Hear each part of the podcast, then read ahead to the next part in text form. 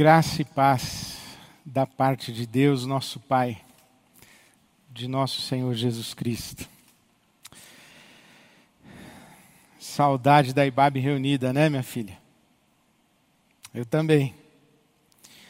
Essa semana foi especial. Na terça-feira bateu uma saudade incontrolável.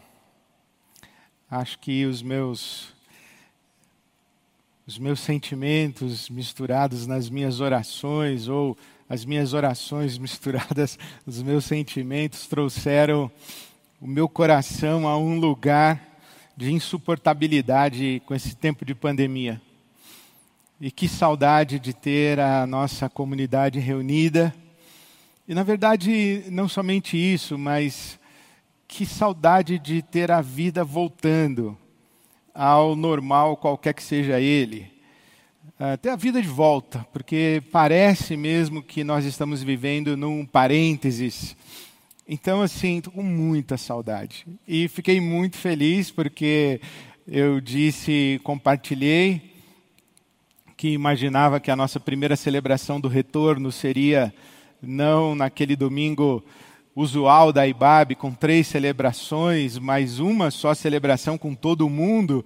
E na edição do vídeo apareceu Allianz, uma mensagem subliminar, hashtag só que não. É, e, e a resposta foi muito é, entusiasmada e muita gente falando sim, vamos, e pessoas de vários lugares do Brasil e do mundo dizendo: olha, eu vou para São Paulo para essa celebração. E eu fiquei pensando se, se já não começamos a sonhar com esse dia. Durante esse tempo da pandemia, uma das mensagens que Deus me deu e que fez muita diferença no meu coração foi uma em que Ele me mandou marcar um encontro com Ele no futuro. Promessas de Deus são encontros que marcamos com Deus no futuro ou encontros que Deus marca conosco no futuro. E eu fiquei pensando que já estou marcando esse encontro no futuro e já estou sonhando com uma grande celebração da IBAB. Hoje pela manhã logo quando acordei, uma mensagem no meu celular de um amigo que mora na França, em Paris, dizendo: Ed, vamos fazer uma celebração com todo mundo que é da IBAB, que está espalhado pelo mundo, simultâneo, cada um manda uma imagem de onde estiver. E eu já fiquei sonhando com esse dia, com esse lugar, com essa celebração. Eu, eu já marquei um encontro com Deus no futuro e marquei um encontro com você no futuro e eu peço a Deus que esse encontro se realize, que Deus nos abençoe e que Deus nos leve a esse dia, a essa hora, a esse lugar, a esse encontro é, de celebração para o nosso bem, para a glória de Deus, o nosso Pai. Amém. Coloque isso nas suas orações, coloque isso nos seus sonhos, coloque isso na sua expectativa. Vamos marcar esse encontro no futuro e que esse futuro seja breve, que esse futuro seja logo. Que Deus assim nos abençoe.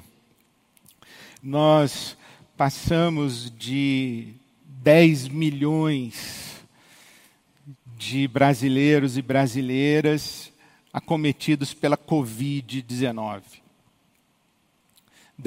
mais de 10 milhões de casos de Covid no nosso país.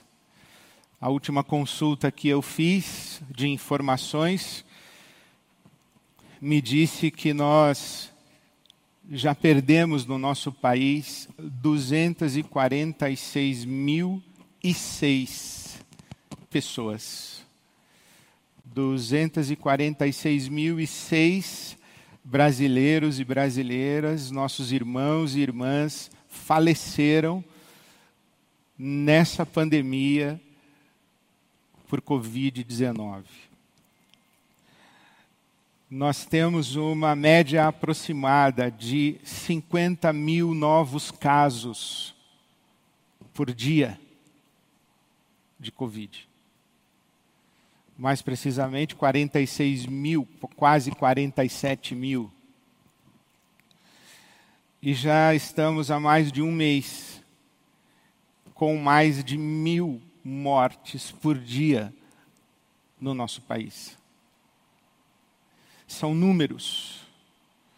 números assustadores. Mas não são números, porque eu não sou um número. Você não é um número. Eu não sou estatística. Você não é estatística. Você tem nome. Eu tenho nome. Essas 246.006 vidas, elas tinham nome. Famílias. Alguém que chorou e chora a sua falta, a sua perda pais, mães, filhos, filhas, maridos, esposas, amigos. As redes familiares tocadas e visitadas pelo luto. São lágrimas que têm, têm face, têm história. Não são números. Uma das cenas mais cruéis dessa pandemia foi os sepultamentos coletivos e, e essa informação e essa realidade de perdermos as nossas pessoas amadas sem que pudéssemos estar ao lado delas, sem que pudéssemos nos despedir delas, sem que pudéssemos sepultá-las com a cerimônia que a sua memória exigia. Os corpos dos nossos mortos não são pedaços de carne. Os corpos são sagrados, são santos. Eles carregam consigo identidades, afetos, sonhos, aspirações, anseios, vínculos de amor. Então, sepultar os nossos mortos e chorar sobre eles enquanto os sepultamos, realizar ao seu redor as nossas celebrações de gratidão a Deus, chorar as nossas lágrimas de lamento diante da morte, orar suplicando ao céu na esperança da ressurreição e do nosso reencontro, revestir esse momento de despedida de um ato de reverência a Deus, o doador da vida, uma cerimônia de devolver como oferta ao nosso Deus os nossos mortos com gratidão a Ele pelo tempo em que com eles nós convivemos, tudo isso faz parte da nossa humanidade, da nossa dignidade. Então, quando nós vimos os nossos mortos sendo sepultados em, em sepultos coletivos, sem cerimônias fúnebres, sem rituais de despedidas, corpos ensacados.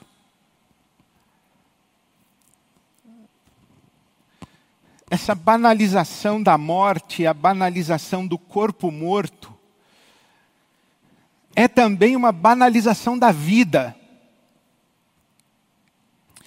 É também uma banalização da dignidade de cada pessoa, de cada ser humano, que atende por um nome. E talvez nós não estejamos nos atentando para as consequências disso tudo que nós estamos vivendo nesse tempo de pandemia, em que as as enfermidades do corpo estão aí gritando.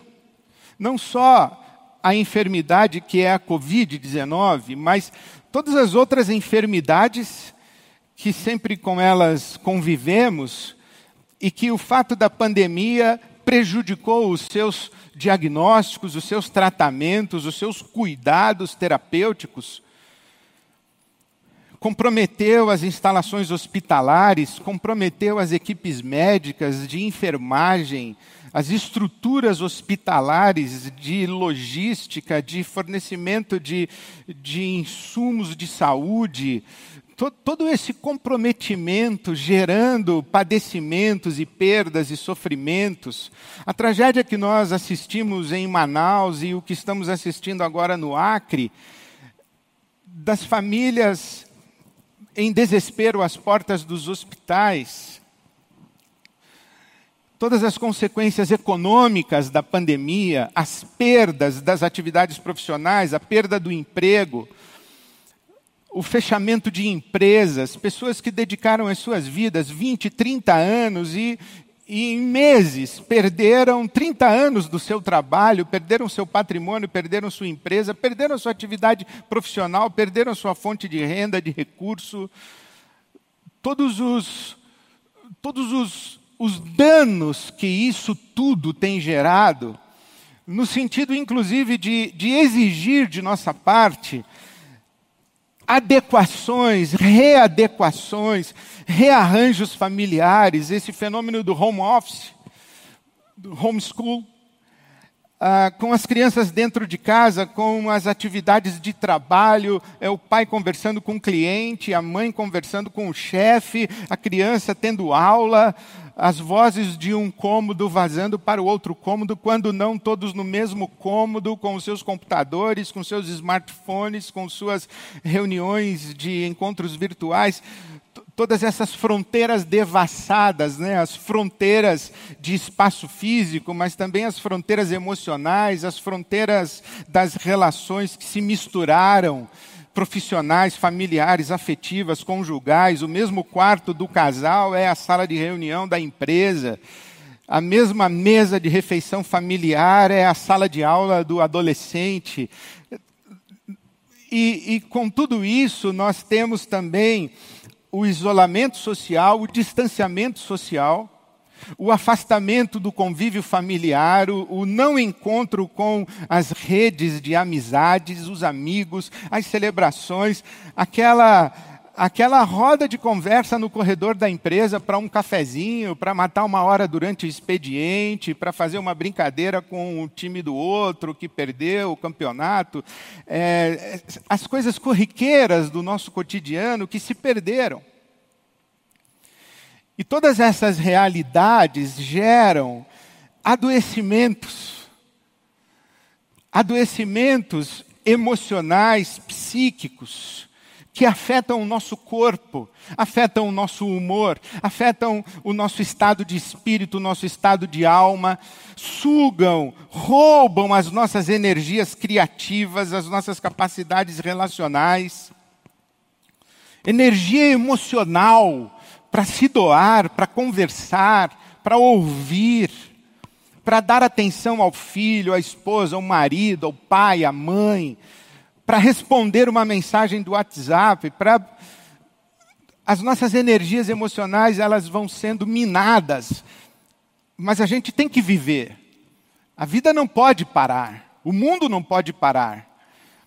As demandas da vida não param, elas batem a nossa porta o tempo todo, então a gente tem que responder, nós não podemos parar. Mas nós não nos damos conta de quantas coisas nós perdemos no caminho, quantos pontos de apoio nós perdemos, quantos encontros, quantos ambientes e, e quantas, quantas demandas novas trouxeram exigências novas e, e, e, necessidades de respostas novas para situações às quais não estávamos acostumados e para as quais não estávamos aparelhados ou capacitados ou instrumentalizados. É, e, e tudo isso gera muitos adoecimentos, adoecimentos da alma, que afetam o corpo. Os adoecimentos do corpo afetam a alma, os adoecimentos da alma afetam o corpo.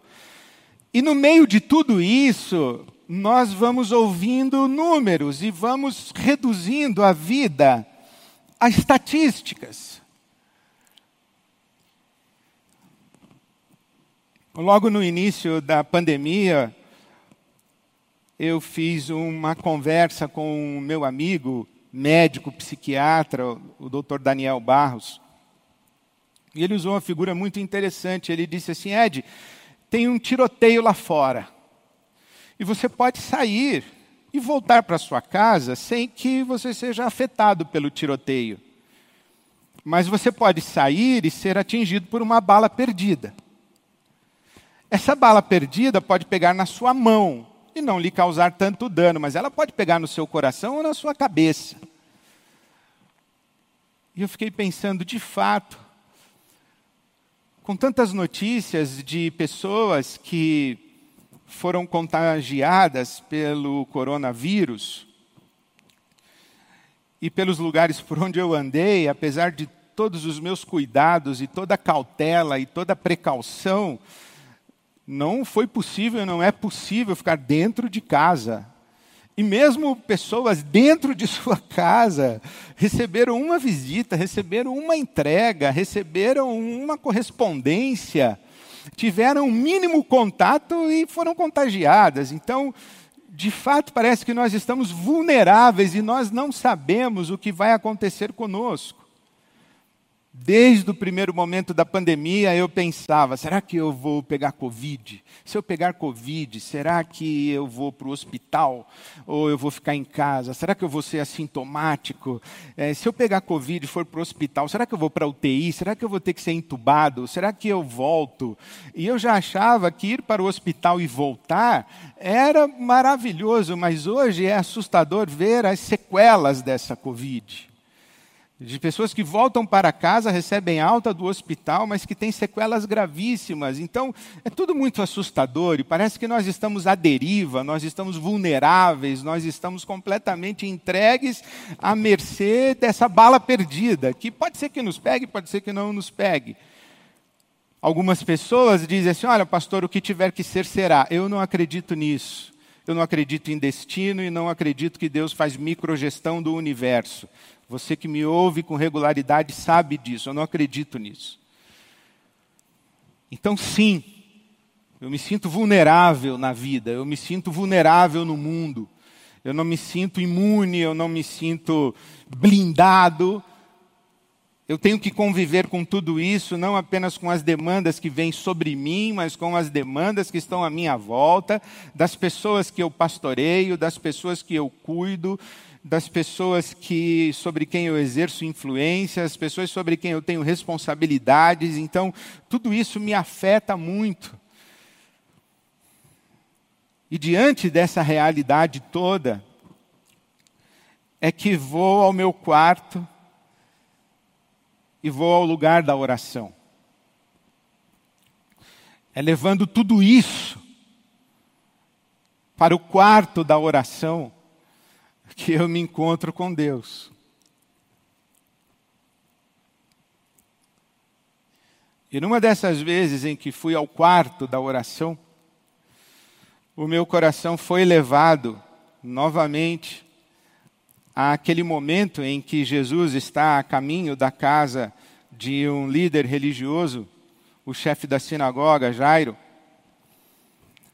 E no meio do caminho, uma mulher sorrateiramente vem e sofrendo já havia 12 anos de uma hemorragia que não tinha solução, dizendo ela que já havia gastado todos os seus recursos com os médicos e que a medicina da época não foi capaz de solucionar o seu problema, aquela mulher em desespero, 12 anos de sofrimento, aquela mulher pensa a respeito de Jesus, dizendo: se eu simplesmente tocar em suas vestes, eu tenho certeza que eu serei curada.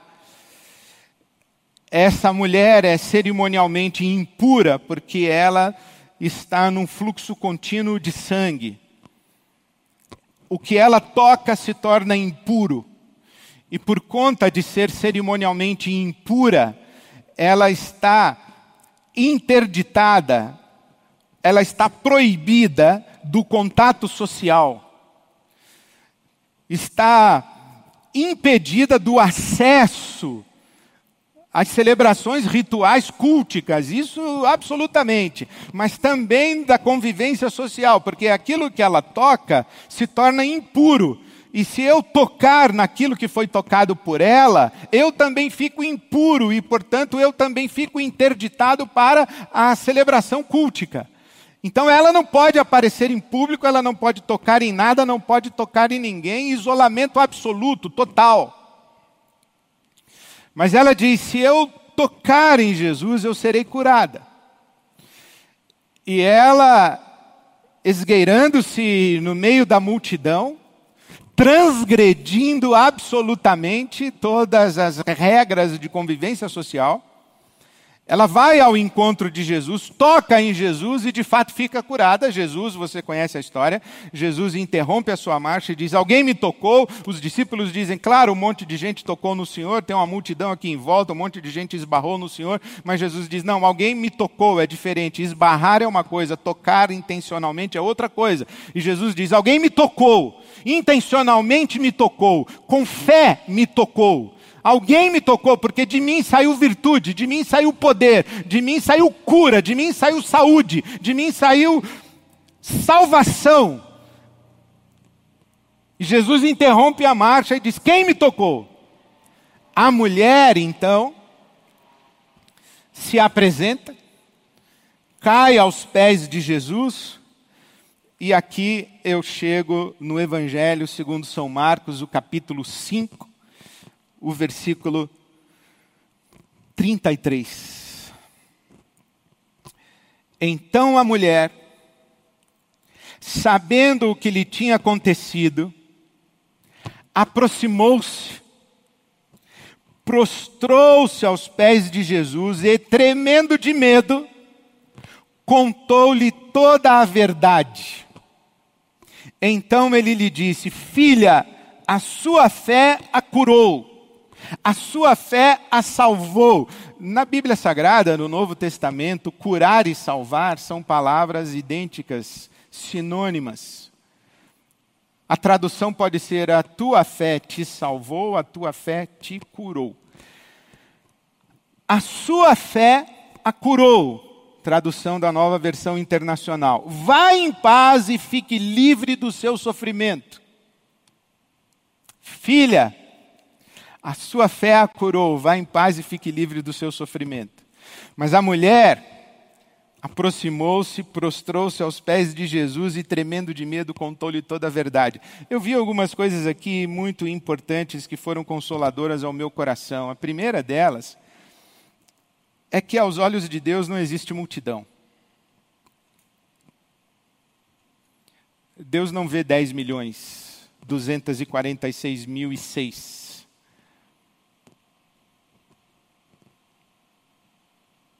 Deus vê uma pessoa de cada vez. E, e ao meu coração é muito confortador, consolador, saber que Deus sabe meu nome e que eu não estou perdido no meio da multidão. Jesus quer saber daqueles que o buscam. Quem foi?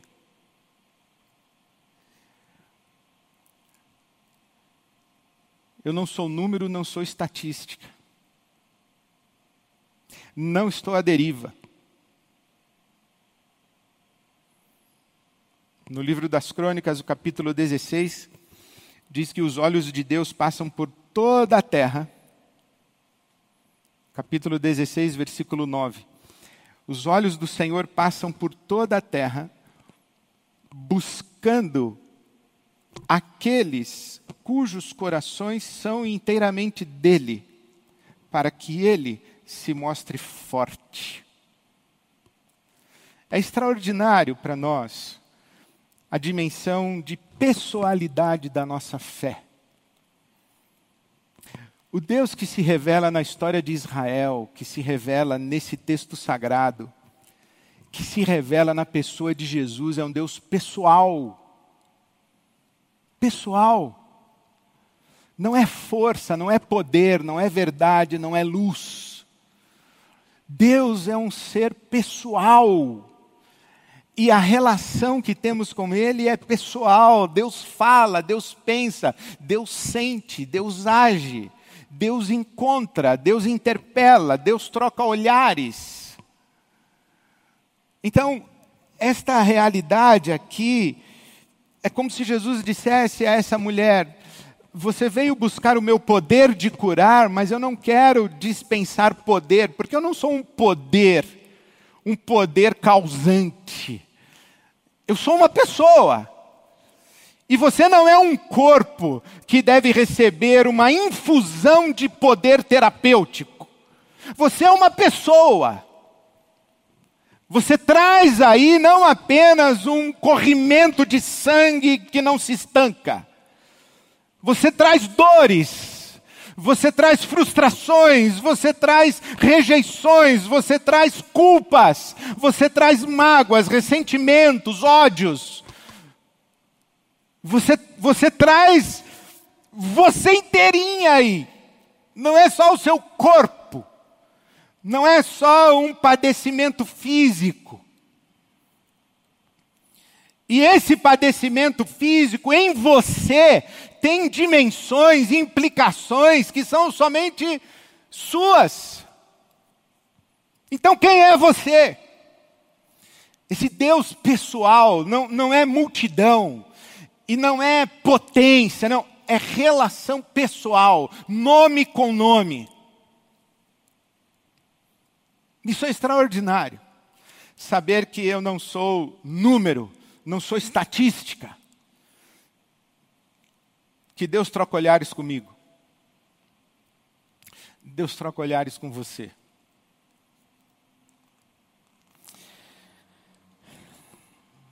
Essa mulher gastou tudo com os médicos e os médicos não resolveram o seu problema, a medicina da época não resolveu o seu problema.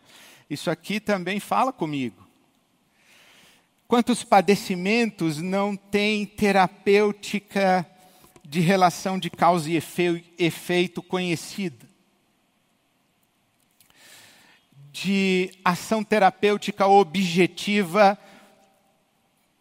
passível de prescrição exata.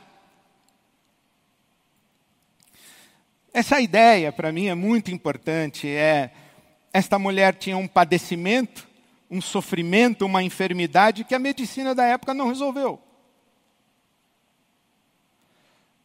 Bom, nós temos um coronavírus.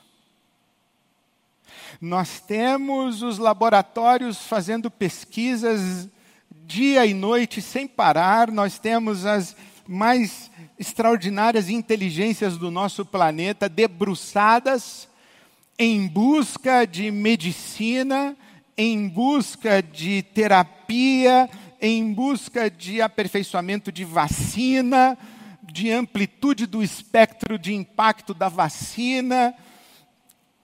E graças a Deus por isso, nós temos medicina e eu estou esperando chegar o meu dia de ser vacinado. Estou esperando com, com grande expectativa. Eu quero ser vacinado.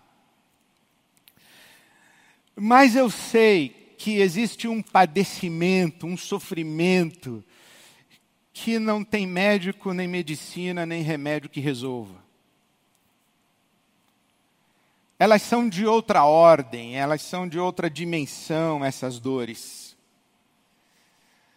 Essa fala dessa mulher, eu gastei todos os meus recursos com os médicos e não resolveu. E a gente pensa que porque é uma enfermidade que tem uma expressão objetiva, biofísica, no corpo, porque sangramento não é da imaginação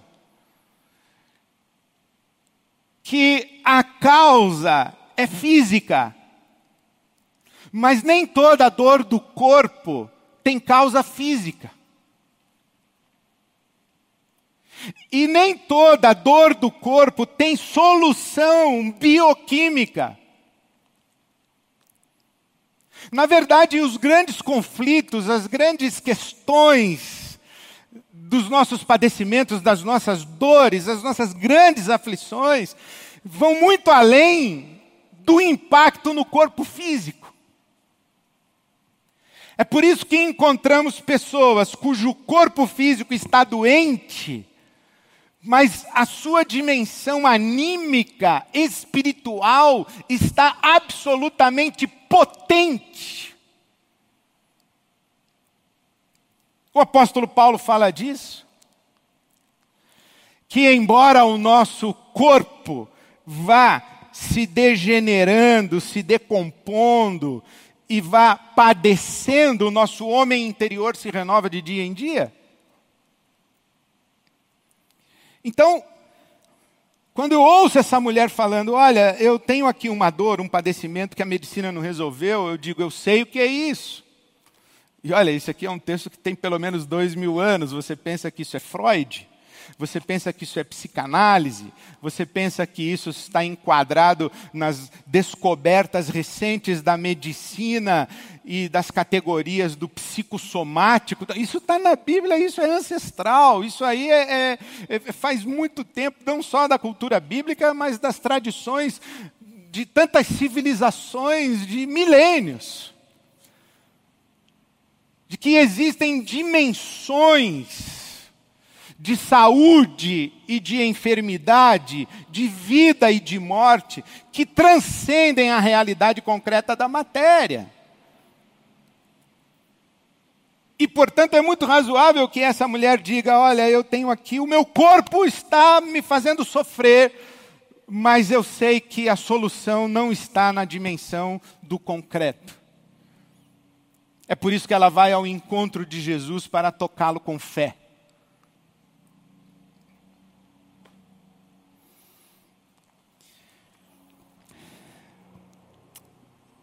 E aí então, Jesus responde a ela: A sua fé curou você.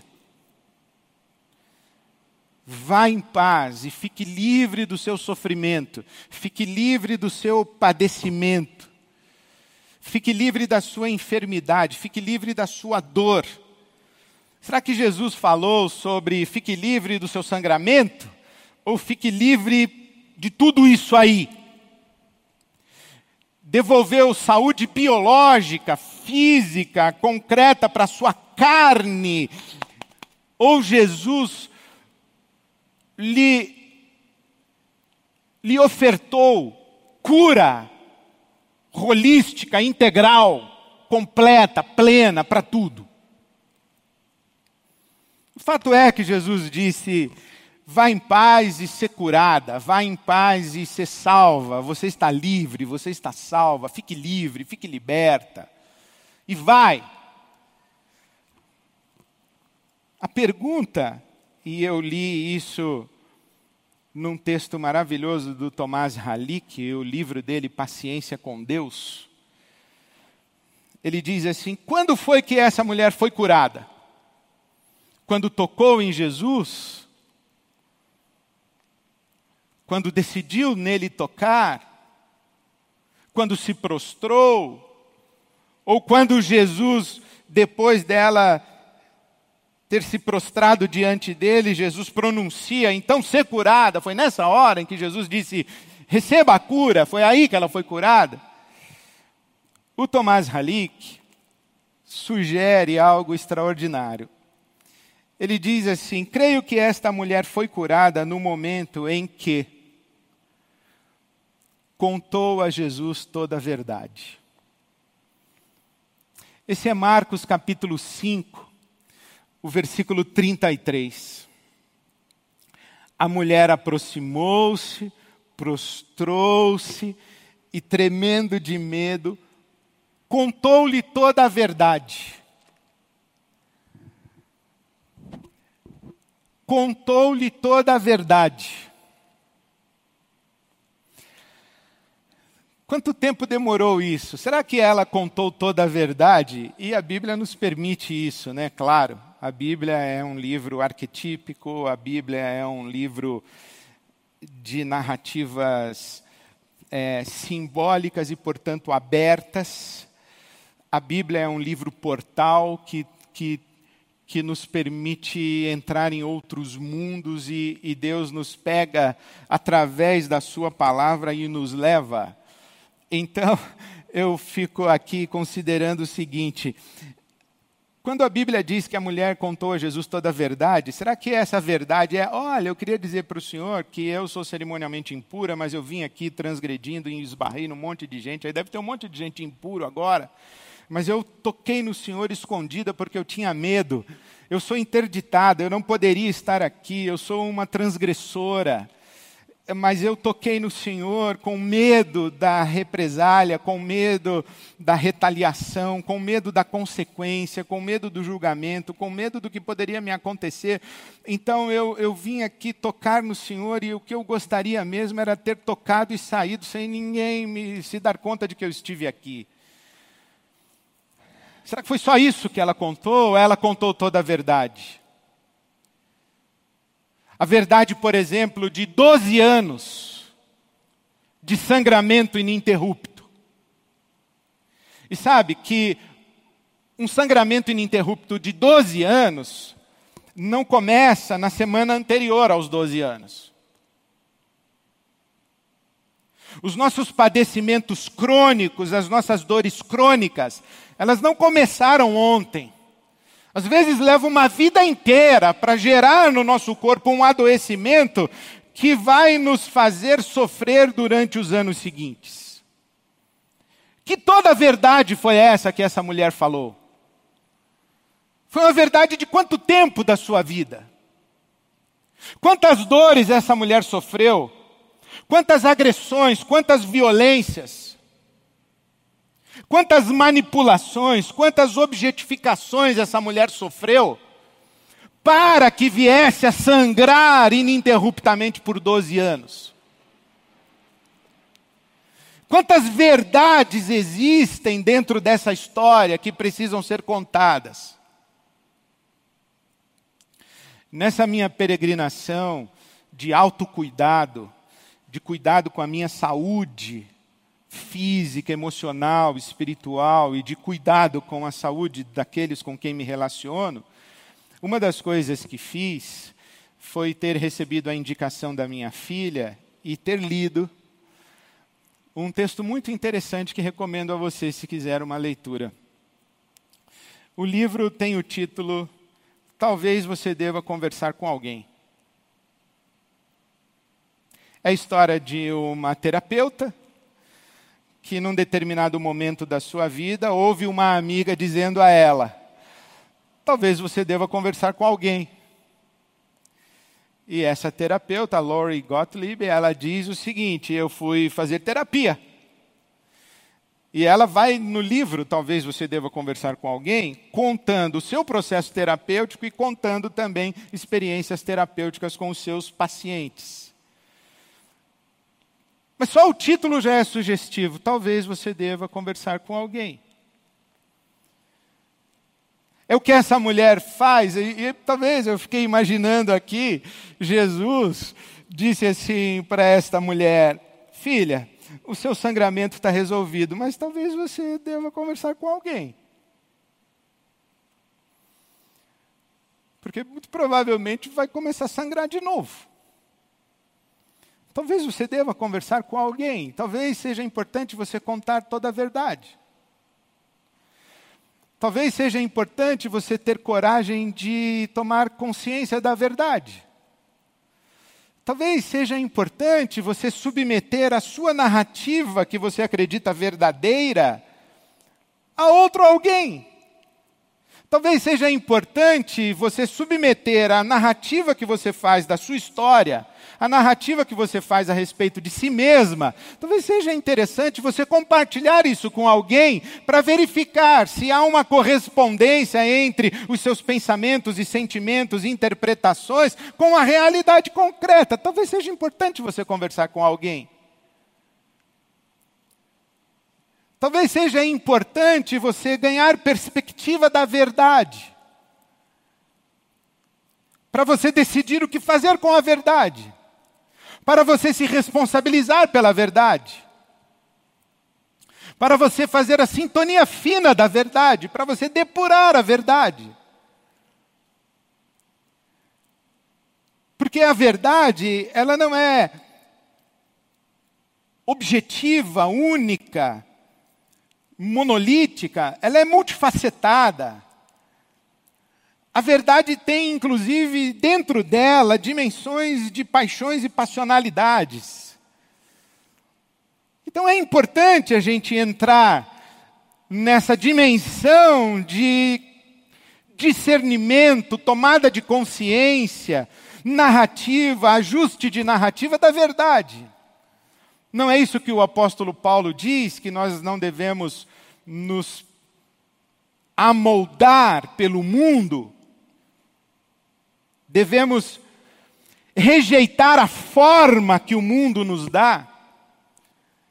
E fazemos isso como? Pela renovação do nosso entendimento, de tal maneira que, com o entendimento renovado, vamos experimentando a boa, perfeita e agradável vontade de Deus. Romanos capítulo 12, ele diz isso: olha, não se deixe moldar pelo mundo. Filha, o mundo deu a você uma forma, e a forma que o mundo deu a você foi uma mulher que sangra. Não precisa ser assim definitivamente. Olhe para isso daí. Comece a narrar a sua verdade, para ganhar perspectiva da verdade, para se responsabilizar pela verdade, para encontrar a liberdade resultante do encontro com a verdade. Você vai conhecer a verdade e a verdade vai libertar você. Nós tratamos isso com eu vou me converter num domingo à noite levantando a mão, aceitando Jesus como Salvador e vou ficar livre do inferno. Isso é verdade. Mas tem mais verdade aí do que isso. A verdade que liberta. O encontro com a realidade, com o real. E que extraordinário quando Jesus diz a essa mulher: A sua fé salvou você. Jesus poderia ter dito: Olha, eu salvei você. Eu curei você.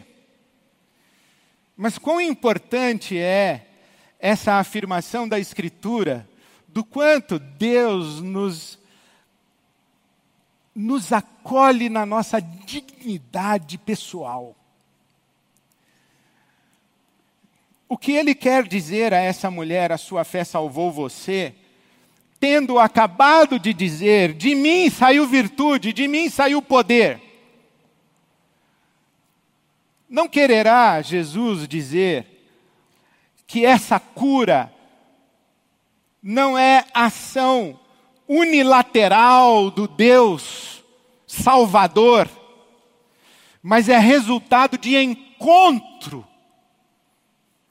eu dispenso graça terapêutica, favorável, curadora, redentora, restauradora, libertadora. E você vem ao meu encontro com o toque intencional da sua fé. Você é protagonista da sua cura. Eu sou protagonista do meu ato de graça mas você é protagonista da sua cura. Não é uma forma bela de Deus nos responsabilizar pela nossa vida?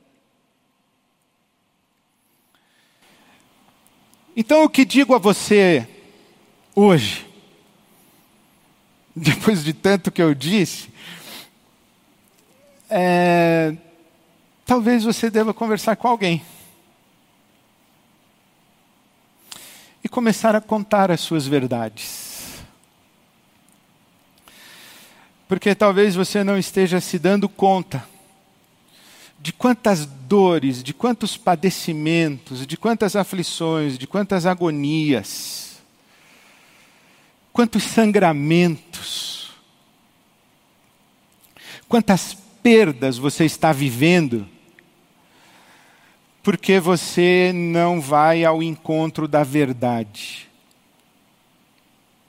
Então eu digo a você, talvez você deva conversar com alguém. Esse alguém pode ser um pastor, uma pastora, pode ser um terapeuta, uma terapeuta, um psicólogo, uma psicóloga. Pode ser o seu marido, pode ser a sua esposa, pode ser o seu pai, pode ser a sua mãe, pode ser o seu filho, a sua filha, pode ser o seu amigo, a sua amiga. Que seja alguém com quem você estabeleça uma relação de confiança, para que você visite a sua história, que você faça a sua narrativa, que você conte toda a verdade. O que eu tenho a dizer para você é que qualquer que seja a pessoa que você vai escolher ou encontrar para contar toda a verdade, olhe para essa pessoa como um sacramento. A tradição cristã tem esse conceito muito belo do sacramento, o sacramento como meio da graça. Olhe para essa pessoa como sendo o vestido de Jesus no qual você vai tocar. Você sabe que o poder de curar aquela mulher não saiu das vestes de Jesus, saiu de Jesus.